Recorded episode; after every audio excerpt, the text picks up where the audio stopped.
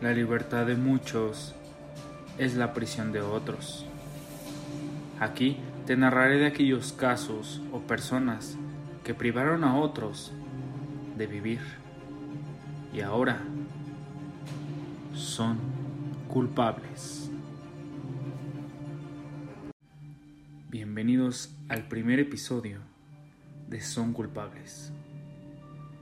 El día de hoy hablaremos del primer culpable que es Juana Barraza Samperio, mejor conocida como la Mata Viejitas. Juana Barraza nació el 27 de diciembre de 1957 en el municipio de Pasoyuca, en Hidalgo, aquí en México. Siendo hija de Trinidad Barraza y Justa Samperio. Su madre era alcohólica y en una reunión con otras personas, a cambio de un paquete de cervezas, esta accedió a que un hombre se llevara a su hija para que sostuviera relaciones sexuales con ella. Samperio quedó embarazada de él y posteriormente engendró otros seis hijos. José Enrique Lugo Barraza, su hijo mayor, fue asesinado a los 24 años de edad. La mujer tenía conocimientos de enfermería y adoraba la Santa Muerte. Era fanática de la lucha libre profesional y aunque nunca practicó este deporte profesionalmente, se hacía llamar la Dama del Silencio. Incluso sostuvieron algunas entrevistas con medios de bastante relevancia en el país. Y se compró un traje, campeonato de lucha libre, para aparentar ser luchadora. Ella sufriría una infancia llena de maltratos físicos y psicológicos de parte de su madre, quien, como ya lo dije, le ofrecía el mejor postor así como la separación de su pareja, fueron momentos que, de acuerdo con lo relatado por la propia Barraza, la llevaron a ser conocida como la Mataviejitas. Yo odiaba a las señoras porque mi mamá me maltrataba, me pegaba, siempre me maldecía, me regaló con un señor grande, declaró en alguna ocasión. Juana Barraza San Pedro. 48 años. A lavar ajeno, a veces a vender ropa, calcetines o juguetes, como la dama del silencio. Empezamos a discutir yo y la señora por el dinero de que yo le dije que no estaba bien lo que ella me pagaba. Ya fue cuando ella me empezó a insultar y la verdad sí. La forma como me agredió y eso, sentí mucho coraje. Son gatas y todavía quieren ganar cuando yo, la verdad, mejor sí, llegar a la liga, pero eso no las traía yo. La verdad, perdí la Yo odiaba a las señoras porque mi mamá me maltrataba, me pegaba y siempre me maldecía. Ella me regaló con un señor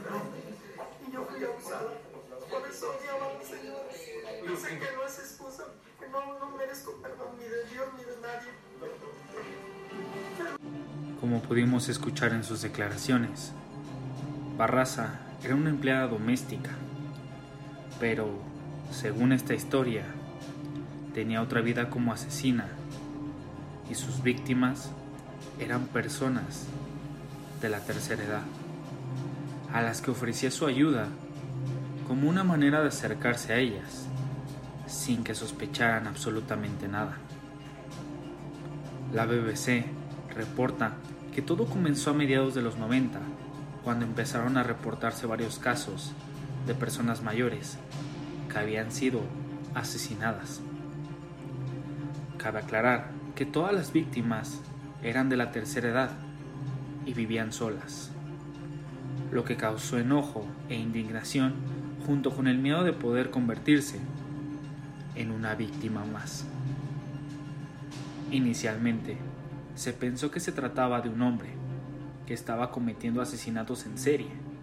Se propuso que debía ser grande, como un luchador y fuerte, pero también era alguien que se ganaba la confianza de todas las víctimas, ya que las entradas de sus casas nunca estaban forzadas. Y más tarde se propuso la teoría de que podría ser un hombre vestido de mujer. El primer asesinato atribuido a esta mujer fue cometido a finales de los años 90, entre 1997 y 1998. Todas las víctimas de la asesina eran ancianas de 60 o más años, quienes en su mayoría vivían solas y solían ser engañadas con la historia de que serían apoyadas con una ayuda económica que el gobierno de ese entonces les brindaría.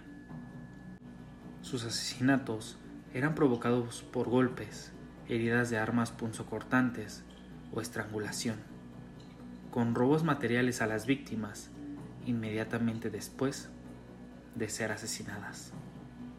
En el transcurso de las actividades criminales del asesino, las autoridades policíacas fueron directamente criticadas por los medios de comunicación, puesto que todavía a finales del 2005 asumían que respecto a un asesino en serie, este era hombre.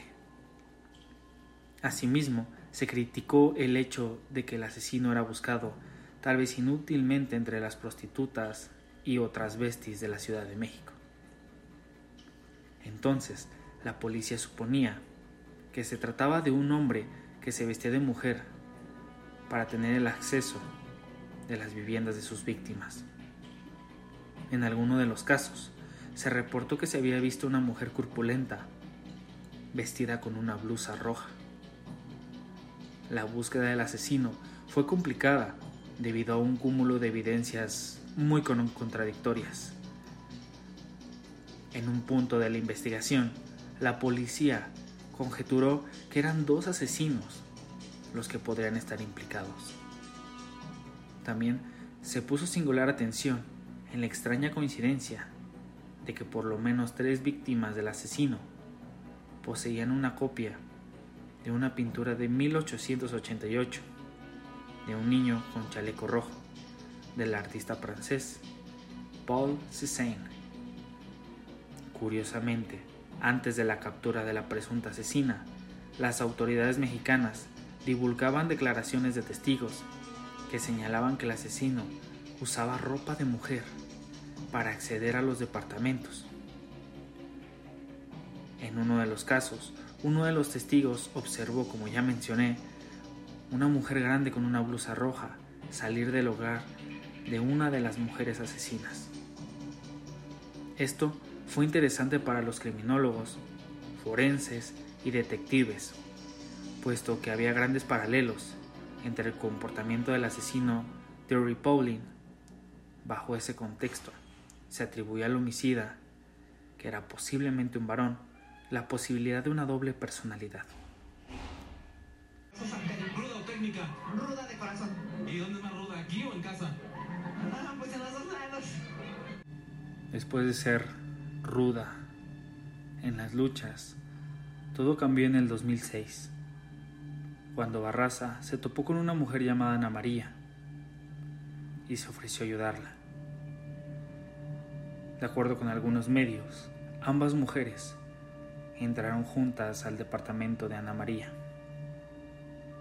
Y Barraza salió momentos después. De acuerdo con el reporte, un vecino llegó justo cuando Barraza se estaba yendo y rápidamente descubrió el cuerpo sin vida de Ana María, quien había sido ahorcada. Así que llamó a las autoridades que realizaron una persecución y finalmente atraparon a Barraza, quien en su juventud había sido justamente luchadora con el nombre La Dama del Silencio. Lo más sorprendente fue descubrir que el asesino en realidad era una mujer, ya que en esos entonces era la primer asesina en serie la primer mujer asesina en serie. Que como ya habíamos dicho, con una madre alcohólica, un padre que le prohibió ir a la escuela por ser mujer. Y además, quedó embarazada siendo muy joven. Tuvo que luchar por mantener a sus hijos. Obviamente no estoy de acuerdo en nada de lo que hizo Barraza, pero me sorprendió lo mucho que insiste en que considera una buena madre. En eso sí estoy de acuerdo con ella. Hasta la supuesta peor asesina en serie de la historia de México sabe que es peor ser una mala madre, dijo la investigadora social Susana Vargas Cervantes a la BBC. El 25 de enero de 2006 fue arrestada al intentar huir de la casa de su última víctima, Ana María, de 89 años de edad. Tras su captura, se dio a conocer que la persona que cometía los crímenes era una mujer y no un hombre. La detenida fue Juana Barraza Samperio, de entonces 48 años, una ex luchadora profesional. Los testigos de anteriores escenas del crimen habían descrito a una mujer de apariencia masculina. Barraza se asemejaba bastante a un modelo de arcilla, que describía las características faciales del asesino. Persona de cabello tupido, teñido de color rubio y rostro de facciones duras. Al ser detenida, portaba un estetoscopio, formas de solicitud de pensión para ancianos y una tarjeta que la identificaba como trabajadora social. Preliminarmente, la policía de la Ciudad de México no pudo detenerla antes, ya que no contaban con huellas dactilares completas que pudieran dar la identidad de la asesina.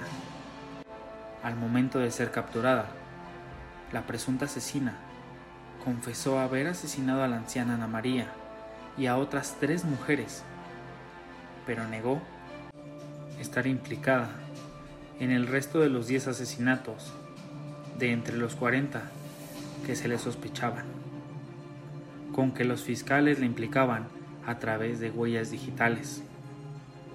Comentó a los reporteros que había visitado la casa de Ana María en búsqueda de trabajo como lavandera y declaró que sabrían que la había asesinado cuando lo leyeran en su declaración ministerial. En el juicio, la mujer admitió haber sido culpable del asesinato de Ana María y, como ya lo escuchamos, declaró que su motivo para matar había sido el rencor acumulado hacia su madre, el 31 de marzo de 2008, fue condenada a 759 años de prisión y recluida en la cárcel de Santa Marta, Jatitla. Esto con los cargos de asesinato de 16 mujeres y 12 robos. Actualmente, Juana Barraza está esperando terminar su sentencia de la cual podrá salir cuando tenga 98 años de edad. Pero en los últimos días en los que estoy grabando este episodio, está enferma internada en un hospital. Tal vez sea el motivo para que salga o se escape esta mujer. No lo sabremos. Barraza alega que es inocente y que se encuentra pagando una condena por error. Pero no. No porque ella también es culpable. Hasta aquí el culpable del día de hoy. Si te gustó el capítulo del podcast, no olvides seguirnos en Instagram como arroba son culpables en Spotify, en Apple Podcast, en Amazon, en todas las plataformas de tu preferencia. Recuerda también recomendar este podcast. Gracias y hasta la próxima.